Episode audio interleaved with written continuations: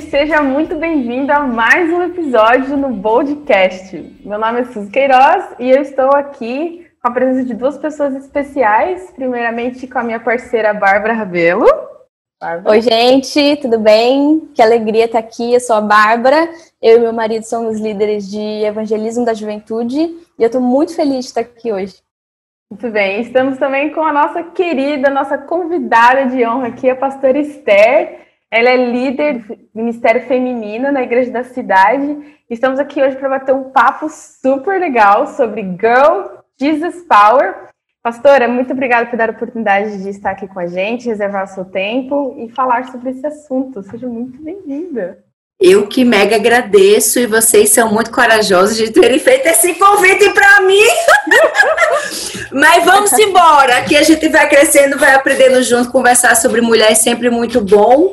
E obrigada mais uma vez pelo convite. É verdade. Eu vou começar, pastora, a gente vai direto ao ponto aqui, tá? Sem, sem nhenhenhê, direto ao ponto mesmo. Eu já vou começar. É, já vou começar daquele jeito. É, conta pra gente um pouco, pastora, o que significa ser mulher segundo a palavra de Deus.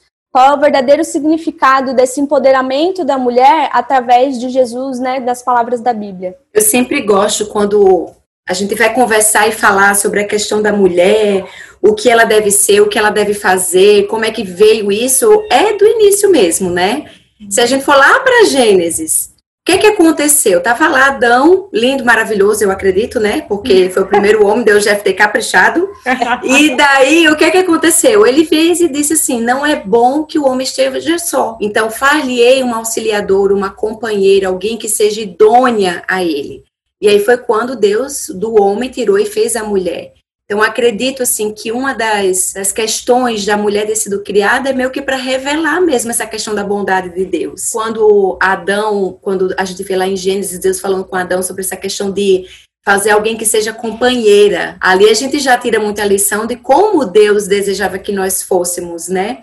E aqui até assim, não é só para casadas, né? Porque ali tava é bem um contexto de casamento, mas a mulher foi feita realmente para ser companheira. Claro que aqui no contexto de casados, do marido auxiliar e tá ali junto e vamos embora, mas até mesmo se a gente perceber é, nós, enquanto mulheres, nas nossas amizades, quando a gente vê duas mulheres que têm mesmo assim uma amizade segundo o coração de Deus, com equilíbrio, é, como ali realmente uma tosse pela outra, sem rivalidade, quando a gente, quanto mais próximo de Deus, não é verdade? amigas, assim, a gente não, não tem milhares de amigas, mas a gente sabe que tem aquela mulher que é sua amiga, que vai ser sua companheira ali, no sentido de te apoiar na, no, nos seus sonhos, nos seus propósitos, te ajudar na sua caminhada com Cristo. Quantas vezes eu já fiz ou já recebi alguém fazer comigo um jejum, uma oração, um tempo de oração por causa de um propósito, né? Então, Sim. acho que essa questão que a gente revela muito. Eu costumo falar assim: a gente pega um espelho, esse espelho está embaçado, a gente não consegue ver direito aquela imagem, certo? Ou um espelho que tem aquelas brincadeiras de distorcer.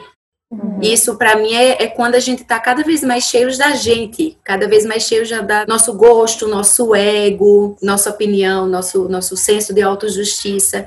E quando esse espelho está limpo, está do tamanho do enquadramento certo, que seria, no caso, digamos, um processo de santidade, a gente uhum. toma a nossa decisão por Cristo, mas a santidade é um processo. Quanto mais a gente está nesse processo de santidade, buscando o nosso coração ser limpo, mais a gente vai refletir Jesus. E mais a gente vai refletir a bondade de Deus na vida das pessoas. Eu acredito nisso.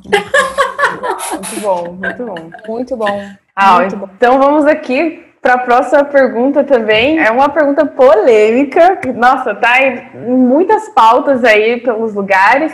Porque tantas pessoas, em específico as mulheres, pastora, nossa, tem problema com a submissão descrita na Bíblia. Então, vamos lá. Engraçado é que às vezes a gente fica meio que olhando como se fosse por um, um, funil, digamos assim. A gente só olha um pouquinho do que de fato é submissão. Porque, por exemplo, se eu, ou um homem, ou qualquer outra pessoa, vamos imaginar, vai para uma fila de supermercado e lá está escrito: aqui é o caixa rápido, é só até 10 itens ou até 15 itens.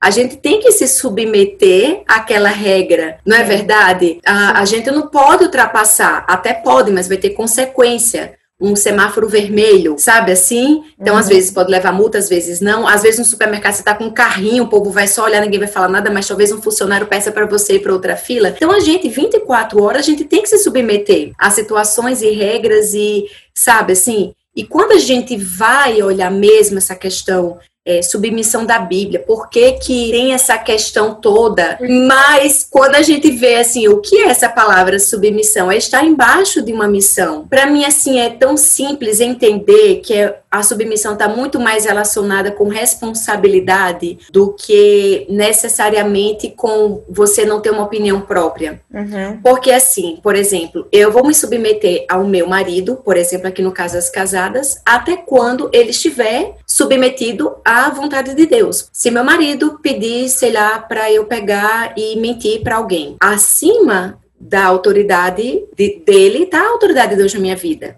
Sim. Então, quanto mais o meu marido está debaixo da missão de Deus, quanto mais o meu marido me orienta sobre os propósitos e princípios de Deus, mais facilmente eu vou me submeter e não vou ficar buscando remar contra a maré nesse sentido. Uhum. Sabe? É uma forma diferente de você enxergar. Sim. Se o seu chefe, Suzy, por exemplo, diz para você fazer nota fiscal errada, você está entendendo? Mesmo que isso custe o seu emprego, você está embaixo de uma missão de Cristo de que você isso vai contra os seus princípios, sabe assim? Então, para mim é tão simples, é tão mais fácil num relacionamento ser a mulher, porque se meu marido me pedir uma coisa ou vier com uma orientação e aquilo estiver contrário com a vontade de Deus, não vai recair sobre mim, digamos assim, esse erro, vai recair sobre ele. Uhum, e se eu faço uma coisa que seria contra os princípios de Cristo, vai recair sobre mim e sobre ele. Então, mesmo ele estando certo e eu fazendo algo contrário, então de duas formas ele vai que vai, digamos assim, prestar contas a Deus. Então, não sei porque que ainda fica esse faniquito.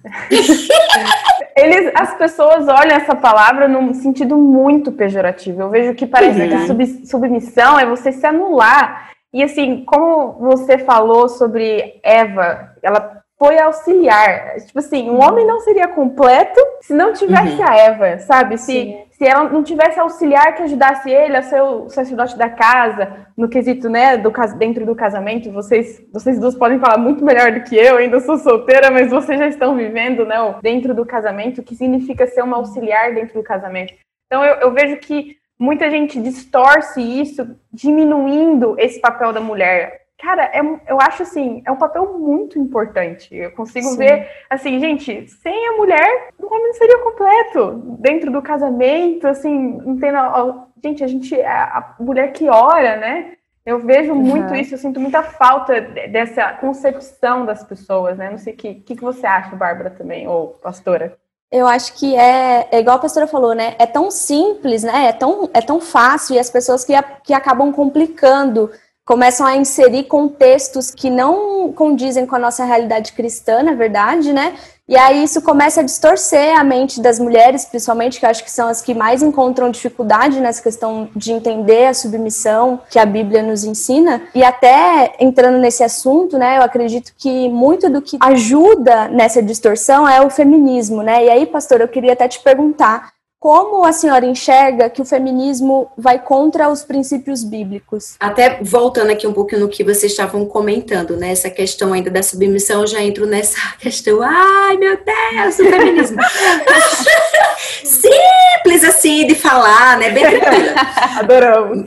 Mas, assim, essa questão de, da submissão ou do empoderamento da mulher, né, que o pessoal fala, se a gente for parar para pensar, tanto a questão do poder do homem ou do poder da mulher não está na independência, mas na unidade. Quando o homem e a mulher começam a enxergar essa questão de um relacionamento não por quem manda, não é submissão não tem a ver quem manda e quem obedece, mas tinha a ver o quanto eu estou disposta a abrir mão de situações minhas para entrar numa unidade. Porque a gente Uau. não pode esquecer que a mesma forma quando, na, na mesma passagem bíblica que fala que era para a mulher ser submissa ao marido, que é o cabeça, Uhum. A, além de falar que o marido deve amar a esposa com o amor de Cristo, ou seja, o amor de Cristo foi entregar tudo. É aí onde eu falei: quanto mais o meu marido me ama, mais facilmente eu vou me submeter, porque Sim. da mesma forma que o amor de Cristo nos constrange, o amor do marido para a mulher vai constranger. Então não vai uhum. ser uma briga de quem manda, mas os dois juntos sim brigando pela unidade do casal, da família e do relacionamento. Isso e daí vem aqui um contexto, por exemplo, dessa questão da submissão. Se a gente for pegar aqui o exemplo de Jesus, ele foi submisso a uma missão. Ele era o próprio Deus. Ele não precisava. Deus Pai não o obrigou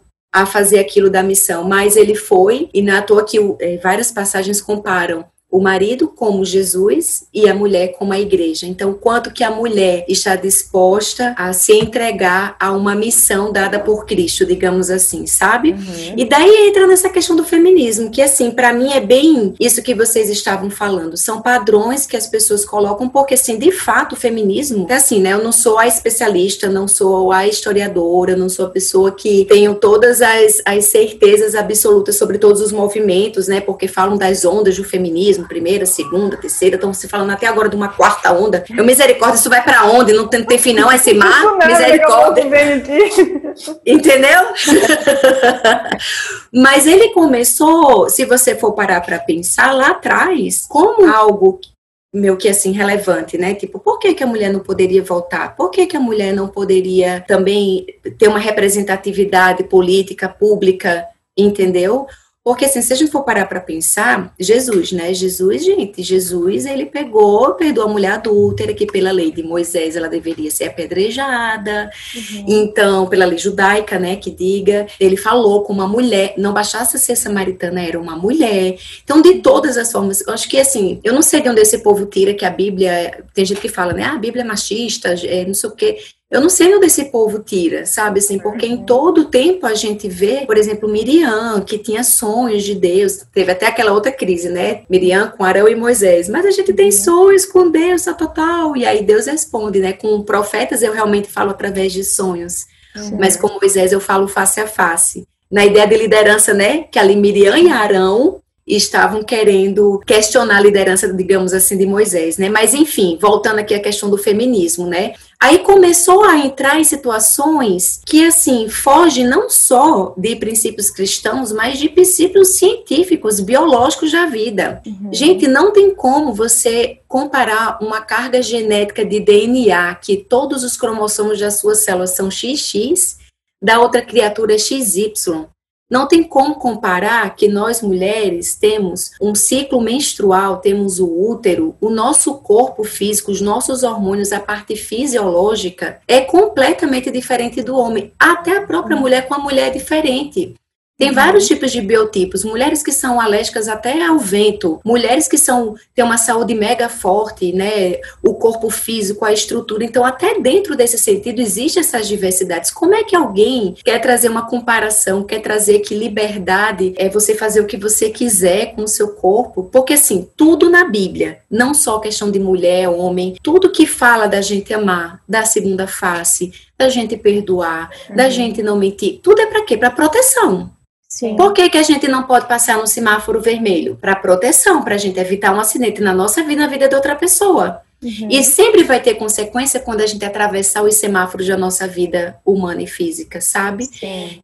Então, para mim, o feminismo acabou assim trazendo um contexto que foge à questão não só cristã, né, que nós acreditamos que o nosso corpo pertence ao Senhor, nós somos templo do Espírito Santo de Deus. Sim. Não posso fazer o que eu quiser com o meu corpo, digamos assim. Se eu quiser ter o espelho limpo, voltando para aquele exemplo do início, uhum. e refletir cada vez a imagem de Jesus, se esse é o meu princípio, então realmente foge muito a questão do feminismo. Para mim, traz duas coisas, né? É aquilo que eu falei da unidade, o feminismo e o machismo constrói o pensamento separado. O feminismo quer matar, quer destruir o machismo, mas a, o remédio do machismo não é o feminismo e vice-versa. Um não justifica o outro. Tudo parte de um pensamento, uma construção separada. Sim. E uma outra questão é que todo posicionamento humano é limitado. Todo posicionamento humano é limitado. Todo partido, tudo que é assim feito, e não tem como, gente. É, é tipo assim, é você querer ter uma visão de Deus, que, que vê lá os universos, todas as constelações, vê tudo ao mesmo tempo e vê a nossa conversa aqui agora. Uhum. E a gente que só está olhando a tela do computador. A nossa visão humana é limitada. É aquela história, né? O elefante e a formiga. A formiga está vendo só ali o pé do elefante e o elefante está vendo ali muito mais. E com Deus, então, a gente nem se compara. Então, para mim, tudo é proteção para nossa vida. É mais ou menos isso. e como pastora, muito boa essa tua resposta, gostei bastante. É, como que a gente consegue quebrar esses padrões? Falam como a mulher devia ser, que e como a gente consegue ser a mulher virtuosa? Para mim, assim, vamos pensar Jesus, né? Jesus, ele quebrou muitos padrões naquela época. Você tem aqui alguns exemplos já Sim. bem assim, né? Ai, meu Deus, Jesus, eu queria muito conseguir ter umas cenas, assim, uns flashes, sabe? Ele quebrando tudo no templo, aquela coisa. Mas o que é que ele fazia o tempo inteiro? Ele era obediente aos princípios que Deus Pai tinha derramado para ele e o tempo inteiro, ó, amor.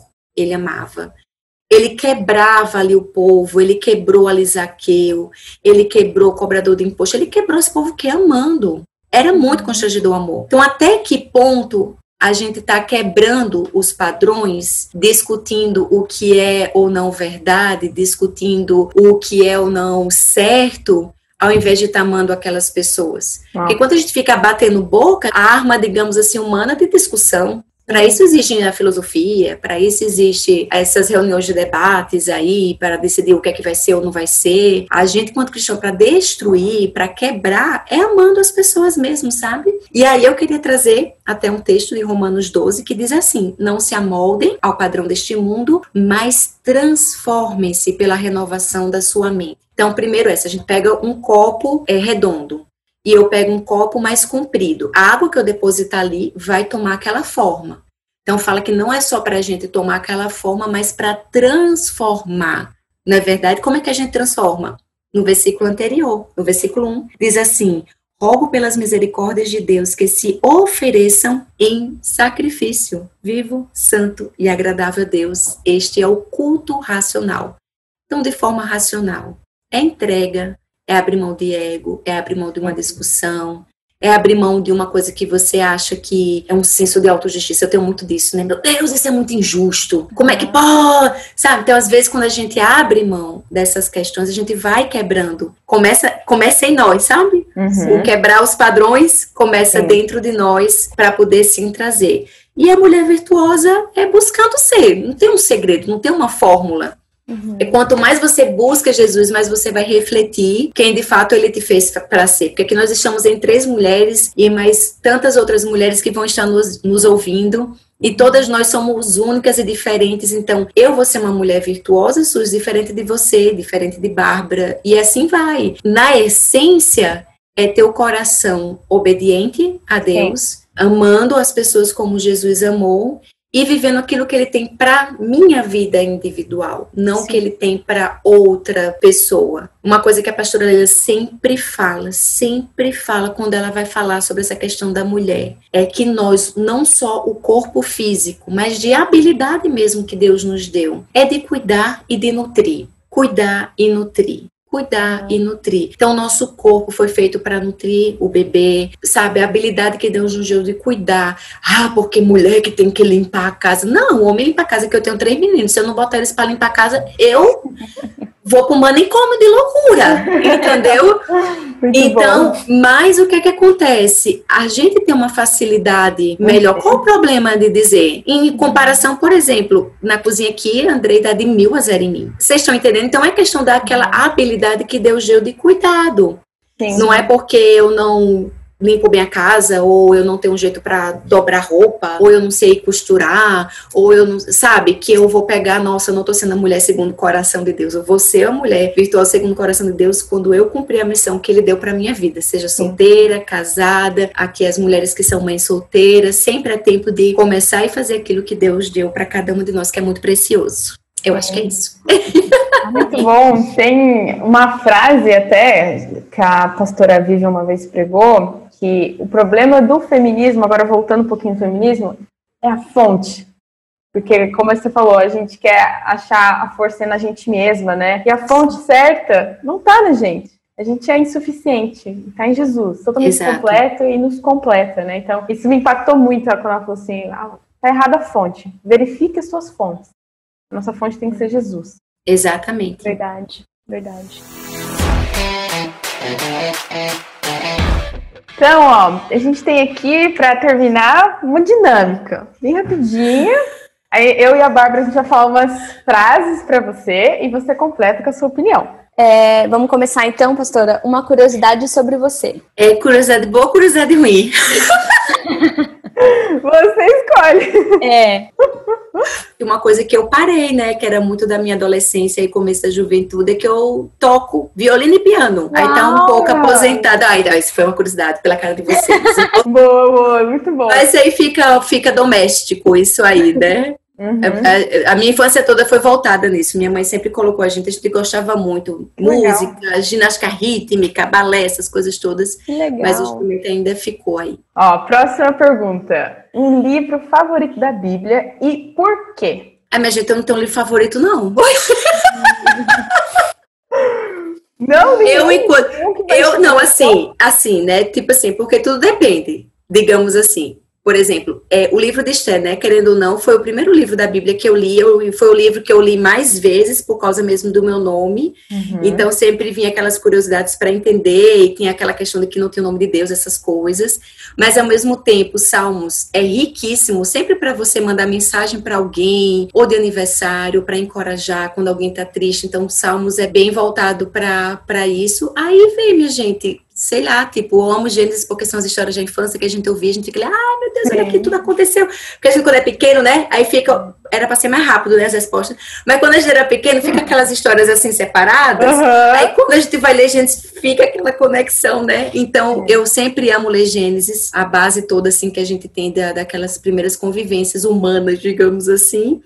E os evangelhos, né? Que aí vai falar tudo de Jesus, aí você fica assim super constrangido com as reações dele e tudo mais. Talvez Marcos, né? Que é mais direto, é o que eu curto mais dos quatro. Nossa, era um livro, falei quatro, né? Tá bom. sem problema, a pessoa, sem problema. A pessoa tá decidida, né? Não, legal. Uma lição que marcou a sua vida assim, um dos momentos mais difíceis que eu, que eu já passei assim foi quando a minha mãe teve o segundo câncer, porque na véspera da cirurgia dela, assim, uns quatro dias antes da cirurgia, para meio que tirar tudo e fazer a biópsia e ver mesmo o tratamento e tal. Uhum. A gente teve um momento de oração com ela, e aí foi muito forte, porque eu senti mesmo, sabe, assim, minha mão pegando fogo, ela sentiu a barriga dela também esquentando, fez pronto o que tinha e matou. E aí, de repente, no outro dia, vem a médica antes dizendo que muito dificilmente não seria. E foi muito difícil ali no hospital, né? Com ela. Eu tava lá e aí revezava eu e a minha irmã. E a minha irmã ficava mais à noite. Então, durante o dia, os diálogos eram mais com ela, sabe? Uhum. Então, assim, perceber esses não, digamos assim, de orações que eu tinha feito para Deus Uhum. E ela ter que passar novamente, então foi um momento muito difícil. Depois eu tive que voltar e misturou um pouquinho de depressão, porque ela não tinha expectativa de ser curada, sabe? É tipo assim, uhum. se vê o segundo câncer depois de 12 anos, vê o segundo câncer, então vou morrer, digamos assim, sabe? Uhum. Não sei exatamente o que passava, mas foi bem difícil lidar com isso à distância, na total dependência mesmo de que Jesus que estava ali cuidando dela. É aquela coisa, né? Acho que o momento difícil é quando perdeu completamente o controle, né? Nada depende de mim. Porque passando uma prova eu estudo, tirar a carteira, eu vou lá, vou treinando, sabe? Assim, é. tô queimando arroz, uma hora sai bom que eu vou treinando. Agora, quando sai da sua mão, eu acho que isso aqui é o difícil. A dependência do Senhor, que é o mais lindo, né? Porque Ele é sempre que faz. Tudo é Ele mesmo, né? Até o arroz, quando dá certo, eu dou glória a Deus, o Jesus amado. Verdade. Forte. E o que, que você não suporta? Não, não entra para você, não desce. Comida de gente mastigando de boca aberta, sabe? Aí todos os, todas as, as muito todas bom, as, muito bom. Todas as, como é que se diz, os braços disso. Então, comer gelo, chiclete, aquela, aquela engolida de água forte, sabe?